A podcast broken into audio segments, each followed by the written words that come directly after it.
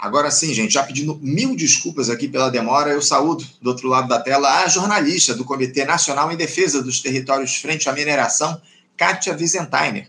Kátia Wiesentheimer, bom dia. Bom dia, tudo bom? É um prazer estar aqui num dia triste, né? Quando uh, relembramos cinco anos da tragédia de Brumadinho, né? Mas é importante esse espaço para a gente frisar que ninguém vai esquecer e que vamos continuar cobrando uma punição pelo que aconteceu. É isso, é isso, Kátia. E nós todos os anos aqui fazemos essa cobrança. Como você muito bem colocou, exatos cinco anos atrás, o, o Kátia, o Brasil se deparava com a maior tragédia da história da mineração em perdas de vidas humanas. A mina de Córrego do Feijão, lá em Brumadinho, rompia, despejando 12 milhões de metros cúbicos de rejeitos de minério deixando um rastro de destruição por onde passava, especialmente no rio Paraupeba, e tirando a vida de 270 pessoas. Esse crime, cometido pelas empresas Vale e pela alemã Tuvsud, segue até hoje sem punições. A população que teve a sua história atravessada pela lama tóxica, Kátia, ainda busca justiça e reparação. Eu não vou me alongar muito, não, Kátia, nessa introdução. A gente, inclusive, conversa contigo aqui todo ano a respeito desse caso. Eu queria saber de você o que é que avançou nesses cinco anos, como é que anda a vida em Brumadinho hoje, Kátia, meia década depois dessa tragédia provocada pela ganância do capitalismo predatório, Kátia? Então, na verdade, muita punição não aconteceu, né? O processo todo estava na, na justiça estadual, foi transferido para a justiça federal, Uh, o Ministério Público chegou a indiciar 16 pessoas, mais a Vale e a Tudisul. Uh, só que quando mudou para a Justiça Federal, está todo mundo livre, leve e solto, né? Uh, em prazos para apresentar suas defesas. Né? O CEO da Vale não está nem mais indiciado, né? o Fábio Schwartzwitz, e então é um descaso. Né? O que a gente entende na, nos processos individuais há pouco tempo atrás uh, teve uma questão da justiça está diminuindo assim você entrava com um processo pedindo 100 mil reais a justiça não está pagando nem 80%, nem 20%, diminuindo em mais de 80%. Então, a situação ainda é muito delicada, né? Ah, o rejeito ainda continua na cidade, né? Então, a cidade enfrenta com isso, uh, como teve muito mais gente indo para lá por conta da mineração, e hoje essas pessoas também não têm um trabalho, ainda vivem de rendas dos programas de transferência de renda e tudo mais. A cidade teve uma superinflação, né? então, uma cidade hoje altamente cara para a população. Então, parece que é uma coisa que ficou parada no tempo, né? Ficou parado no tempo, né, Cátia? Aí, como você traz aí, muitas questões que se impuseram diante desse caso gravíssimo e ainda uh, sem solução. Parece que uh, três pessoas, inclusive, ainda seguem desaparecidas aí em meio aos registros, não é isso, Cátia? Sim, sim. Ainda tem três pessoas não foram, três corpos não foram encontrados, né? E as buscas ainda até continuam. Acho que quem a gente pode dizer que trabalhou bem neste, nesses anos todos foi o Serviço dos Corpos de Bombeiros, uh, mas hoje em dia você encontrar restos, né? Nós estamos falando de cinco anos de corpos mergulhados na lama, né? Uh, mas ainda tem a área onde poderia estar esses corpos ainda permanece fechada, né? E ainda o rejeito está lá né? Então.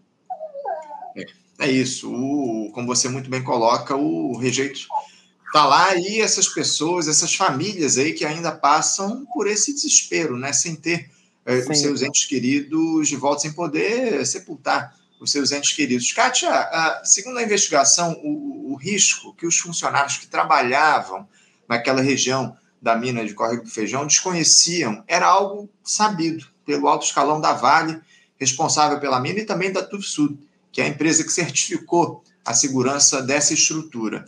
As duas companhias, além de 16, então, diretores, foram denunciados pelo Ministério Público. Só que, como você muito bem colocou no início do nosso papo, Até agora, nenhuma sentença saiu, especialmente depois que o, o caso foi para o Ministério Público Federal. Por que, Kátia, a impunidade se faz presente cinco anos depois? O que é que leva a que ninguém tenha sido punido pelo que fez? Na tua avaliação, você que acompanha tão de perto esse caso. Eu acho que, na verdade, é visando lucro, né? Uh, na verdade, ali naquela mina, aquela barragem já era comprometida, era sabido, né? Uh, só que, na verdade, para você minerar, você teria que construir outra barragem, não tinha espaço, era uma demanda de recurso absurdo. Então, na verdade, o que a maior parte das mineradoras fazem é correr o risco, né? Quando você compara o, os lucros absurdos da Vale uh, com o que é gasto uh, em termos de indenizações, é muito pequeno, né? Então, para a mineração hoje, compensa você correr os riscos uh, e pagar indenizações do que você fazer a coisa do jeito certo. Né? Na verdade, quando a Vale contrata a Turisud, ela contrata porque isso é um, um, problema da própria mineração, né? A gente tem um problema gravíssimo na Agência Nacional de Mineração, com falta de funcionários, com falta de estrutura. Então, você tem hoje 20 e poucos fiscais para fiscalizar em quase 700 barragens de mineração. Então não existe. Então você tem coisas que são autofiscalização, né? Então você contrata, você mineradora contrata uma empresa para certificar aquilo tá ok. E foi isso que a Vale fez. Ela contratou a Turisud, a Turisud certificou que estava tudo tudo ok. E só que não estava, ela sabia dos riscos. Tanto que logo depois, não sei se você se lembra, algumas reportagens conseguiram uh, documentar, que entrevistar trabalhadores que estavam já sendo instruídos a criar uma estrutura para segurar. Então, se sabia que ia romper, tá? Uh, o que eu acho que é mais criminoso ainda, porque se você sabia que ia romper, eu acho que você poderia ter usado uma sirene, você podia ter esvaziado a cidade, você podia principalmente ter tirado os seus funcionários da onde eles estão e evitado 270 mortes, que a gente ainda costuma falar que são 272, porque duas das mulheres mortas estavam grávidas, né? Então a gente tinha mais duas vidas, né? Que estavam no ventre das suas mães, e você teria evitado tudo isso, né? E não houve esse interesse, né? Então, quando você olha, você pensa qual o tamanho de um crime que eu sei que está suscetível e que eu arrisco a vida dos meus próprios funcionários, né? Então, acho que isso fica para pensar. Tanto que quando a gente compara o crime de Mariana e o crime da, da de Brumadinho, né, que envolvem a mesma mineradora, Vale, né, eu acho que você vê uma mudança de, de modos de operação em Brumadinho, num primeiro momento, querendo indenizar tudo, né? Parecia num primeiro momento querer indenizar. Então, quando você depois quando você achou a documentação, ela tinha uma estimativa de que vá cada vida perdida ali naquela se a, se a, se a barragem rompesse, custaria 2 milhões e meio. Isso estava no cálculo tá? Isso estava no seu cálculo de custo, tá? E aí o que a gente vê hoje é que nenhuma vida que foi perdida ali, a Vale pagou 2 milhões e meio que ela previu, então ainda lucrou nisso, né? Porque a maior parte da, dos trabalhadores que foram mortos e tal, a família recebeu indenizações em torno de 500 a 700 mil reais, né? Então, até nisso ela lucrou, né? Então, eu acho que a gente tem que, enquanto a gente não olhar para a forma que é o modelo mineral brasileiro e começar a criminalizar as empresas, porque a gente está falando de um crime que mata, matou 272 pessoas, que destruiu um, o Paraupeba, né, uma bacia, uh, como a gente também fala de Mariana, que destruiu a bacia do Rio Doce. Mas a gente tem destruição todos os dias, que não viram notícia, porque não tem uma vazão de, de lama, mas a gente tem contaminação todos os dias, a gente tem contaminação não só na extração do minério, mas também na sua logística. Quando a gente passa, por exemplo, a maior mina da Vale, uh, hoje, de ferro, é no Pará, né, que é a Operação S11D Carajás. E aí você tem o transporte desse minério que é feito por linha férrea que corta 27 cidades e que essas pessoas têm ó, 7, 8 horas de trem passando e cortando a sua cidade o dia todo. Tem poluição, tem casa rachada, tem tudo, e que é assim, tipo, é como se uh, minerar tudo que envolve commodities no Brasil tem prioridade à vida, né? uhum. né? Então, enquanto a gente não olhar para a forma que é este modelo mineral, né, que são discussões que o comitê faz, que são discussões que o, MAN, que é o Movimento pela Soberania uh, Popular na Mineração, faz em muitos estados. Enquanto a gente não debater este modelo e criar regras mais rígidas, né, a gente vai ser sempre refém das mineradoras. Né, porque para o país o minério é importante no sentido de que gera commodities, é exportação, mas quando você olha os benefícios, né, tipo, tem muitos lugares, principalmente quem explora minério na Amazônia, que paga menos imposto de renda do que eu e você, né, porque tem uma série de benefícios, tem lei Candir, tem um mundo de coisa, e que, na verdade, é absurdo, né. É, benefícios fiscais de todos os tipos, né, o Cátia? Mas a gente Sim. sabe bem como é que funciona isso aqui no Brasil. Quem é beneficiado uh, de, uh, em relação a esses, uh, a esses, a questão dos impostos aqui no país, enfim, a gente sabe bem quem manda. O país, de fato, Sim. é o grande capital, já há bastante Sim. tempo, e não há qualquer tipo de gestão responsável que faça esse enfrentamento. Falando agora, o Cátia, a respeito de indenizações, porque o Ministério Público, a Defensoria Pública, o governo de Minas e a Vale chegaram a assinar um acordo judicial de reparação integral no ano de 2021 que prevê aí o pagamento de 37,68 bilhões de reais em 160 projetos na bacia aí do Paraopeba, é, o que vai aí desde programas de transferência de renda, monitoramentos ambientais e obras de segurança e reconstrução. É, de acordo com a Vale, 68% desse montante já foram executados. Kátia, as medidas de reparação aos danos provocados aí têm se dado da melhor maneira? Como é que você avalia a atuação da Vale nesse sentido da reparação aos prejuízos que foram provocados tanto para a natureza, para o meio ambiente, como para as pessoas que, sof que sofrem com isso? Então, na verdade, boa parte já foi realmente pago. Né? Uma das coisas que para que foi destinado esse recurso foi logo depois da tragédia, a cidade parou, né? Porque numa cidade que tem mineração, você tem uma minerodependência. Então, as pessoas ou trabalham na Vale, ou trabalham na empresa que presta serviço para Vale, ou trabalham na empresa que presta serviço para a empresa que presta serviço para Vale.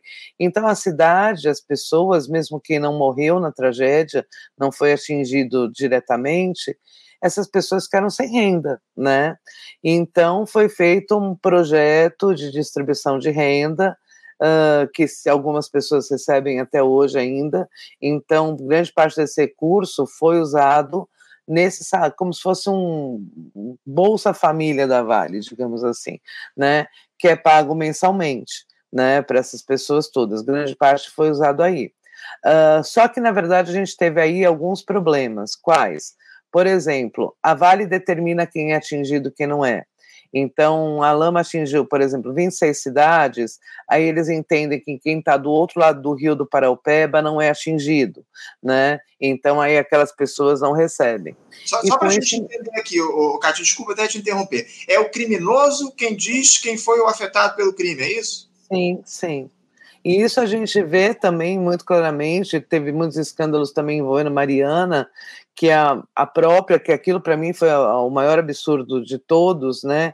Que logo depois do crime, acho que você se lembra, que a Vale foi intimada a colocar um dinheiro, a Vale e a BHP, né? A Samarco, uh, e criaram uma fundação que era tinha gestão da Vale, né? Então você ia lá e você tinha que provar para a Vale que você tinha sido atingido né? E, e, na verdade, quando você fala em atingido pela mineração, você tem vários níveis. Você vai ter o cara que perdeu a vida, né? Então aquela família foi atingida de uma forma. Você vai ter outra pessoa que perdeu a casa.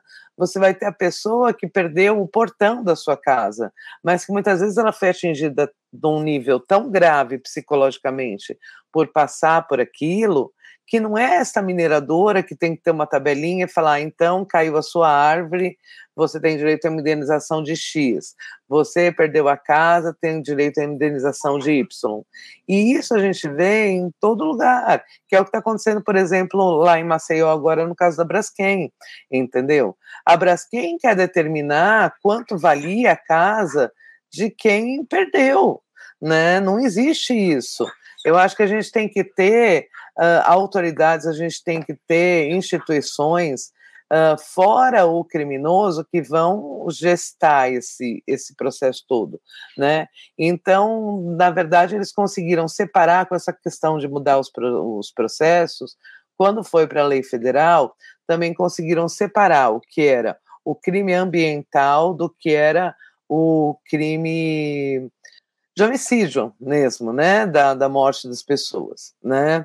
Uh, com essas coisas, algumas ações foram feitas, né, mas ainda tem muito a desejar. Se você for para Brumadinho, é uma cidade que isso é uma questão que a gente discute muito, né, que muitas vezes é uma cidade pequena, ela fica empolgada. Gente, desculpa, tô um cachorro latindo de fundo, tem um border collie bebê que entrou aqui, não tem o que fazer.